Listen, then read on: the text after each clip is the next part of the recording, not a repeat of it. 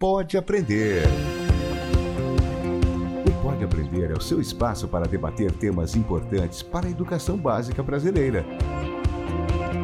Uma realização da Aprende Brasil Educação.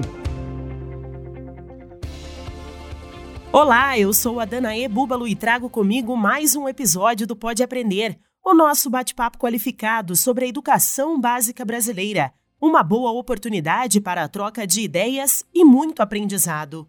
Seja na sua casa, no carro, no alto-falante ou no seu fone de ouvido. Vamos juntos? Porque muitas vezes há informações, eh, comunicações sobre fatos ruins da educação, né? Ah, um problema, algo ligado à violência, por exemplo. E não que esses problemas não existam, mas a gente também pode olhar para eles a partir das soluções. O trabalho de toda a comunidade escolar né, é muito importante e o trabalho das famílias junto à escola é fundamental para dar continuidade, para fazer acontecer a aprendizagem. Livro aberto. Trabalhar na educação diariamente é mais do que uma tarefa a ser cumprida em sala de aula. É preciso também acreditar no legado desse trabalho. Para manter essa crença, são necessários exemplos que inspiram e impulsionam a transformação da educação básica brasileira. O Pode Aprender dá início a um episódio especial, uma parceria entre a Aprende Brasil Educação e a Nova Escola, que é feito para quem acredita na educação. São quatro pessoas que vão contar as suas experiências e trazer inspiração para você, que também aposta na vivência do ensino e na troca proporcionada no ambiente escolar para a transformação social. Para poder aproveitar melhor um pouco da trajetória de cada um deles, o episódio será dividido em duas partes. Nessa primeira etapa, o bate-papo traz como convidadas a pedagoga e jornalista Ana Lígia Scaquetti, diretora de educação da Nova Escola, uma organização de impacto social sem fins lucrativos que tem como missão fortalecer educadores para transformar a educação pública brasileira e possibilitar que os alunos desenvolvam o máximo de seu potencial. Ela é especialista em metodologias ativas para uma educação inovadora e em jornalismo social e foi finalista do Prêmio ESSO de Jornalismo com a reportagem A Escola e a Vida nos Rios do Amazonas. Ela já atuou também como professora de alfabetização na educação de jovens e adultos. E a nossa segunda convidada é a Maria Paula Mansur Mader, responsável pela comunicação do Instituto Positivo, atua na área de produção e disseminação de conhecimentos sobre regime de colaboração e arranjos de desenvolvimento da educação e é autora do guia Arranjos de Desenvolvimento da Educação, Caminhos para a Implantação e Gestão, e também autora de todos os e-books sobre o tema que estão no site do Instituto. A Maria Paula é formada em Letras e em Comunicação Social, com especialização em leitura de múltiplas linguagens, mestrado em Comunicação e Linguagens e doutorado em Educação. Atua no ensino superior há mais de 20 anos, tanto na docência quanto na gestão de cursos de graduação. Pega a caneta. Vamos dar início a esse bate-papo tão especial que conecta duas profissionais que dedicam suas vidas à educação e, de maneira especial, levam informação sobre a importância do trabalho realizado no ensino brasileiro para profissionais da área e também para a população em geral. Ana Lígia, seja muito bem-vinda ao Pode Aprender. Muito obrigada, Dana. É um prazer estar aqui com vocês. E Maria Paula, obrigada por aceitar também o nosso convite. Seja muito bem-vinda. Obrigada, Danai. É um prazer poder contribuir aqui com vocês. Bom, para começarmos o nosso bate-papo, Ana Lígia, eu gostaria que você falasse sobre a missão da nova escola e como que ela se conecta com essa campanha denominada Para Quem Acredita na Educação, que foi lançada pela associação. Bom, a nova escola é uma plataforma digital e ela existe desde 1986. Lógico que no começo ainda não era digital, né? mas a missão continua a mesma desde o início, que é apoiar os professores das escolas públicas. E essa campanha, para quem acredita na educação, ela foi lançada pensando muito na realidade dos professores de escolas públicas, né? Então, a Nova Escola, ela é uma organização que trabalha para quem acredita que a educação pode mudar o futuro do nosso país, pode mudar o futuro das crianças e dos adolescentes que estão nas escolas hoje, né? Para quem acredita que os professores estão lá do outro lado fazendo o melhor trabalho que eles podem, fazendo o máximo para desenvolver cada uma dessas crianças e desses adolescentes. Então, é, essa é uma campanha que tem o objetivo de aglutinar pessoas a favor da educação pública e de valorizar o trabalho dos profissionais que atuam nas escolas públicas brasileiras. E Maria Paula, assim como a nova escola, o Instituto Positivo ele também aposta né, no legado do seu trabalho para a transformação da educação brasileira. Então, eu gostaria que você falasse um pouco sobre essa missão do Instituto. O Instituto Positivo, ele está completando 10 anos nesse ano. Ele nasceu em 2012 em comemoração aos 40 anos do Grupo Positivo, né, para gerenciar o investimento social do grupo e vem então dedicando seus esforços à educação pública. O Instituto escolheu atuar apoiando os gestores municipais de educação, incentivando a implantação de um modelo de trabalho em regime de colaboração. E esse modelo de trabalho se chama Arranjos de Desenvolvimento da Educação. Por meio desse mecanismo, os municípios próximos podem trabalhar de forma cooperada, o que facilita o enfrentamento da, dos principais desafios da educação pública, especialmente desafios que acometem os municípios de pequeno e médio porte, que são cerca de, de mais de 70% dos municípios do nosso país, né, dos 5.570 municípios. Hoje a gente já tem trabalhando nesse modelo, né, mais de duas dezenas né, de iniciativas, né, portanto mais de 240 municípios trabalhando dessa forma, compreendendo mais de 450 mil matrículas do ensino fundamental. Então, a forma de atuação que o Instituto se dedica é uma forma focada na gestão né, municipal da educação. Bom, um ponto em comum da trajetória de vocês é uma caminhada unificada né, entre a educação e a comunicação. Então, eu gostaria de saber de vocês como que é falar sobre educação no Brasil, Ana Lígia. Bom, para mim, discutir educação no Brasil, falar sobre educação, é, eu sempre penso nos professores, né? Toda vez que a gente está é, falando sobre a educação brasileira.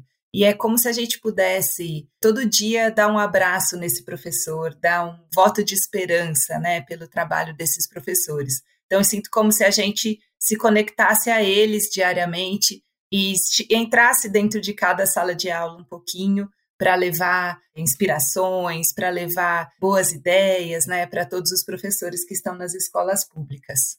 E para você, Maria Paula, a importância entre a educação e a comunicação para se falar sobre educação no Brasil? Eu penso que o grande desafio em falar sobre educação é a gente entender né, a responsabilidade enorme que a educação tem para o futuro do país, entender que a educação pública merece uma atenção muito especial. Afinal de contas, mais de 80% das matrículas do país passam pela educação pública. Então, ela merece né, um olhar que, infelizmente, não vem recebendo e requer projetos a longo prazo, né, projetos que não sejam descontinuados a cada gestão.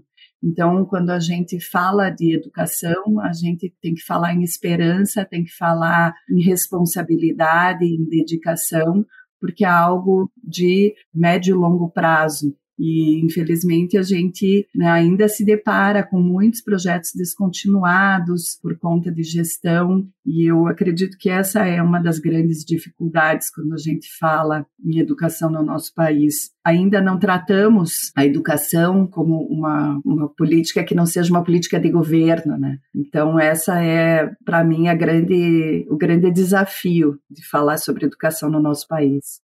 E eu gostaria de saber quais outros desafios que se tem ao levar essa informação sobre a importância da educação para o grande público e até mesmo para os profissionais da área, Ana Lígia? Acho que tem um desafio de conseguir focar no positivo, né? Porque muitas vezes há informações, é, comunicações sobre fatos ruins da educação, né? Ah, um problema, algo ligado à violência, por exemplo. E não que esses problemas não existam, mas a gente também pode olhar para eles a partir das soluções, né? Quais são as boas práticas que professores, gestores estão encontrando para conseguir lidar com esse problema? Então a gente busca sempre esse enfoque, né, de mostrar que o problema existe, entender o problema, mas mostrar também que tem soluções para lidar com eles. E aí há, o desafio de conseguir fazer essa abordagem mais propositiva, porque tem uma tendência das pessoas se interessarem mais pelo que é negativo, né? Então, acho que mostrar que é possível costuma ser desafiador também. E acho que tem um desafio extra nesse momento que a gente está vivendo, né? Porque a pandemia rasgou toda a prática que acontecia nas escolas, né? A educação básica acontecia muito do portão da escola para dentro, da porta da sala de aula para dentro, e ela teve que ser totalmente reinventada em 2020, né? E a gente ainda está tentando entender os professores, os gestores, né, todo mundo que trabalha com educação ainda está tentando entender como a gente vai resgatar esse trabalho educacional feito nas escolas, né? Quais são os próximos passos até para apoiar milhares de crianças que não conseguiram acompanhar adequadamente, no ritmo esperado, as atividades remotas nos últimos anos. Então, é um impacto muito grande na prática do professor e que a gente ainda vai ter que lidar por alguns meses. Então, acho que a gente está num momento especialmente desafiador. Bom, nós já falamos de alguns desafios, né? Um dos maiores, com certeza, foi a pandemia, que nós ainda estamos enfrentando e com certeza nós tiramos dela grandes exemplos. Mas quais outros desafios que a gente pode colocar aqui para os nossos ouvintes, Maria Paula?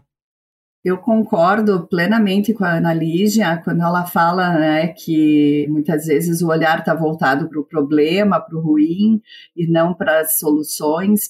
E eu acho que diante desse cenário que a gente viveu, a gente precisa de fato estar tá muito mais focado nas soluções, né, em buscar, encontrar os caminhos. E eu acho que uma coisa que ficou bastante clara com esse cenário todo da pandemia é que o trabalho de toda a comunidade escolar né, é muito importante e o trabalho das famílias junto à escola é fundamental para dar continuidade, para fazer acontecer a aprendizagem, para que a criança possa sentir o acolhimento, sentir a importância dessa condição de aprendizagem. E eu acho que nesse contexto surgiram muitas estrelas, né? muitos professores, muitas escolas com projetos diferenciados, projetos inovadores que precisam, inclusive, ganhar luz, precisam ser compartilhados. Então, dá a relevância né, desses caminhos desafiadores né, e projetos inovadores que surgiram diante desse contexto tão diferente e desafiador que foi a pandemia. Então, eu concordo plenamente com esse ponto de vista que a Ana Lígia trouxe aqui. Acho que a gente tem que olhar para o copo meio cheio. Para encerrarmos, então, o nosso bate-papo, eu gostaria que vocês selecionassem alguns fatos que foram muito marcantes na trajetória de vocês e que também acabam fortalecendo, né, de certa forma, a vocês continuarem a trabalhar com a educação, a continuar acreditando na educação então, quais são os fatos mais marcantes para você, Ana Lígia?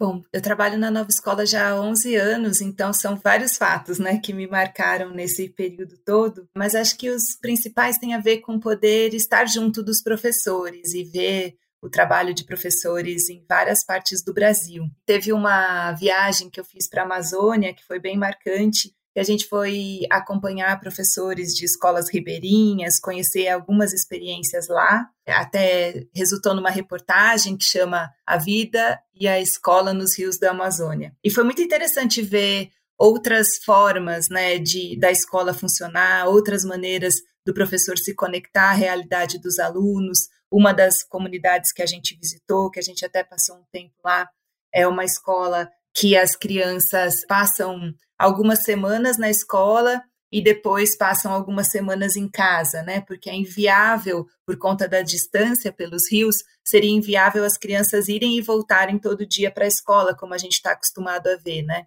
E foi muito impactante para mim ver como tem calendários diferentes, horários diferentes, formatos diferentes, e como as crianças e as famílias se empenham nessas realidades que para quem olha com os olhares de São Paulo, né, pode ser uma realidade difícil, mas que para eles passa a ser uma rotina diferenciada e todo mundo se empenha para fazer a educação acontecer, né? Tanto os professores como os alunos. Então foi bem bacana poder conviver com esses alunos e com esses professores, ver as classes multisseriadas também em comunidades em que os professores, as escolas não conseguiriam montar uma turma para cada faixa etária, né? Então tem várias faixas etárias que acabam sendo trabalhadas juntas. Então foi bem legal poder ver isso e também visitar muitos educadores nota 10, que é um prêmio que a Fundação Vitor da faz e que a Nova Escola apoia, né? Que reconhece professores do Brasil todo e eu pude visitar, conhecer em detalhes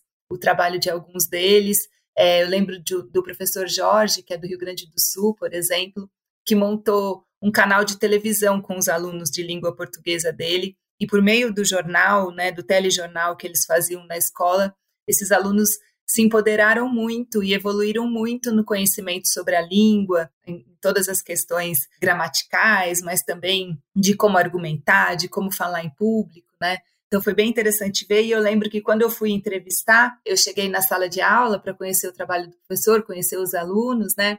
E aí os alunos transformaram numa entrevista minha, porque eles estavam tão acostumados a fazer o telejornal, né? Que eles acabaram querendo me entrevistar. Eu era a pessoa diferente que estava ali na realidade deles, né? Então eles me colocaram no meio da sala e começaram a fazer um monte de perguntas sobre como era meu trabalho, minha vida e tal. E foi super interessante. Depois, lógico, eu consegui entrevistá-los também, né? Então, acho que nesse estar junto é muito potente, né? E aí teve mais só mais uma experiência marcante que foi esse momento de retorno aos eventos presenciais esse ano, né? Então a gente passou dois anos sem ter eventos, né? E aí esse ano voltaram a acontecer eventos que reúnem professores, secretários de educação, e eu tive a oportunidade de ir a alguns deles e foi muito especial poder estar junto novamente, né? Voltei a visitar escolas também esse ano. Em todas as viagens vou tentando incluir é, alguma escola para poder conhecer um pouco de realidades diferentes e tem sido muito, muito especial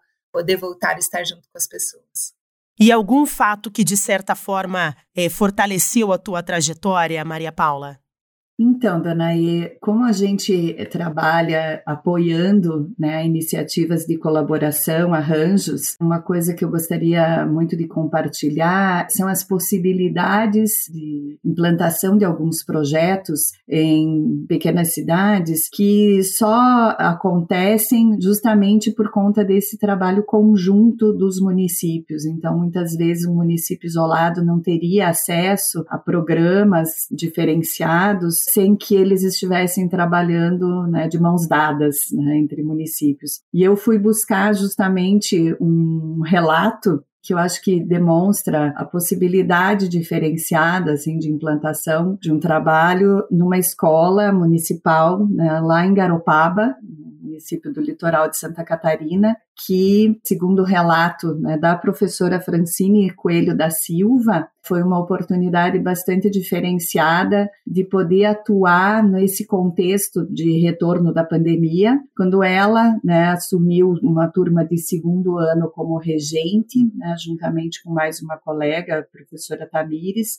e se deparou com um quadro de muitos alunos não alfabetizados e vindo muito fragilizados, muito desmotivados para a escola, precisando de um apoio muito especial, né, precisando de um abraço, de um acolhimento, né, de se sentirem pertencentes novamente àquela comunidade, né, a escola, e elas enfrentando muitos desafios né, em relação à, à, condição de alimentação, condições básicas de higiene. A própria escola também tem algumas dificuldades em relação aos espaços. Por que, que eu digo isso? É uma curiosidade que ela trouxe em relação a esse processo da alfabetização, com o retorno né, às escolas, mas ainda no início usando máscaras, isso dificultava o processo de alfabetização So já que a criança não consegue ver o movimento da boca da professora e associar ao som que está sendo feito. E o que que ajudou né, a dar conta né, desse cenário tão difícil? Foi a possibilidade de ter na escola a implantação de um projeto de gestão da alfabetização que preconiza um olhar diferenciado para cada uma das crianças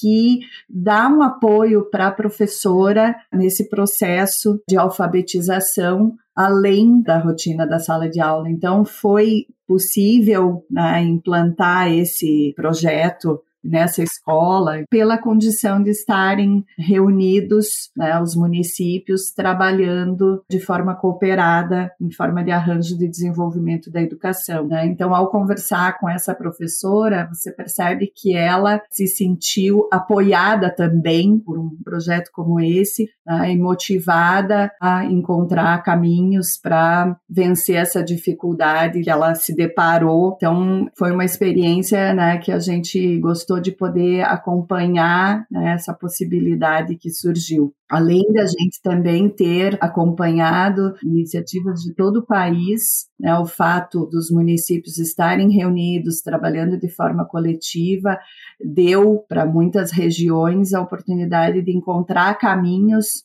né, com mais celeridade do que aconteceria se estivessem trabalhando de forma isolada. Múltipla escolha. Esse é o momento do nosso podcast em que eu sempre peço aos nossos convidados para deixarem dicas de filmes, livros, sites, para quem quiser estender o tema do episódio. Então eu gostaria de saber quais são as suas dicas de hoje, Ana Lígia. Bom, meu primeiro convite é que os professores acessem a plataforma da Nova Escola, que é novaescola.org.br, é totalmente gratuita, e lá os professores podem acessar planos de aula, reportagens, é, cursos online gratuitos, materiais, enfim, se inspirar e ver o trabalho de outros professores também, né? Eu queria indicar um livro do Paulo Freire, que, embora já tenha alguns anos, é sempre muito atual e muito conectado à realidade do Brasil, é o Educação como Prática da Liberdade. E, finalmente, queria indicar um outro livro, que é da Lilian Bassic, chama Metodologias Ativas para uma Educação Inovadora, e tem um compilado de artigos, de experiências sobre como inovar na educação. A Lilian também tem um blog, então quem preferir pode acessar o blog dela, que é Lilian é B-A-C-I-C-H.com. Então dá tanto no livro como no blog, dá para acompanhar um pouco das reflexões que ela faz sobre a renovação do trabalho do professor. E você, Maria Paulo, que tem de indicação para inspirar os nossos professores hoje? Antes de mais nada, eu gostaria de convidar todos para conhecer o site do Instituto Positivo, né, institutopositivo.org.br, para conhecer as atividades que a gente desenvolve de apoio aos gestores, também formas de apoio aos professores. Nós temos uma aba de publicações em que temos uma série de publicações totalmente gratuitas para download, para conhecer um pouco mais sobre sobre arranjos de desenvolvimento da educação, sobre as iniciativas já em funcionamento do país. Nós lançamos uma coleção com 13 e-books que contam a história dos 13 ADS, né, que até o ano passado estavam já em funcionamento e a experiência deles e o que, que eles puderam então realizar. É muito material interessante sobre essa temática a qual a gente se dedica. E eu gostaria de deixar uma indicação de uma obra do Edgar Morin, que para mim, quando eu fiz o meu doutorado em educação, foi bastante inspiradora, que se chama Os Sete Saberes Necessários à Educação do Futuro. Um autor muito inspirador, e apesar de ele já ter feito 100 anos, ele ainda é né, quem tem a palavra mais adequada para os tempos que a gente vive. Diversão para casa. Eu gostaria de agradecer imensamente a participação da Ana Lígia, da Maria Paula e deixar aberto para que vocês possam deixar aos nossos ouvintes, aos professores que estejam interessados em conhecer um pouco do trabalho de vocês, conhecer um pouco mais do trabalho da nova escola, do Instituto Positivo. Quais são os seus contatos, Ana Lígia? Bom, quem quiser me contatar pode escrever no meu e-mail, que é analigia.novaescola.org.br, ou também me procurar no LinkedIn, que é Ana Lígia Scachetti, meu sobrenome S-C-A-C-H-E-T-T-I, e aí a gente conversa por lá também. Super obrigada. E quais os contatos que você gostaria de deixar, Maria Paula? Para falar conosco ou falar comigo no Instituto, pode usar o e-mail institutopositivo@positivo.com.br, o meu e-mail que é mpmader@positivo.com.br e as redes sociais do Instituto. A gente está como Instituto Positivo no Instagram, no Facebook, no LinkedIn, no YouTube. Então, em todas essas redes é possível acessar todos os conteúdos com essa intenção de ampliar o alcance da informação né, sobre regime de colaboração e esse mecanismo de trabalho cooperativo entre municípios. Mais uma vez, eu gostaria de agradecer então a participação da Ana Lígia e da Maria Paula e agradeço também a você que nos acompanhou em mais um bate-papo qualificado sobre a educação básica brasileira. E assim finalizamos a primeira parte deste episódio, que é uma parceria entre a Nova Escola e a Aprende Brasil Educação. E a segunda etapa traz mais um bate-papo para inspirar você, que assim como a gente, acredita na educação o Pode Aprender é uma realização da Aprende Brasil Educação com a produção da banca do podcast. Para comentários e sugestões, basta enviar um e-mail para aprendebrasil@positivo.com.br. Acompanhe os próximos episódios do Pode Aprender na sua plataforma de podcast preferida, nas redes sociais e no site Aprende Brasil. Até mais! Com produção e edição da banca do podcast.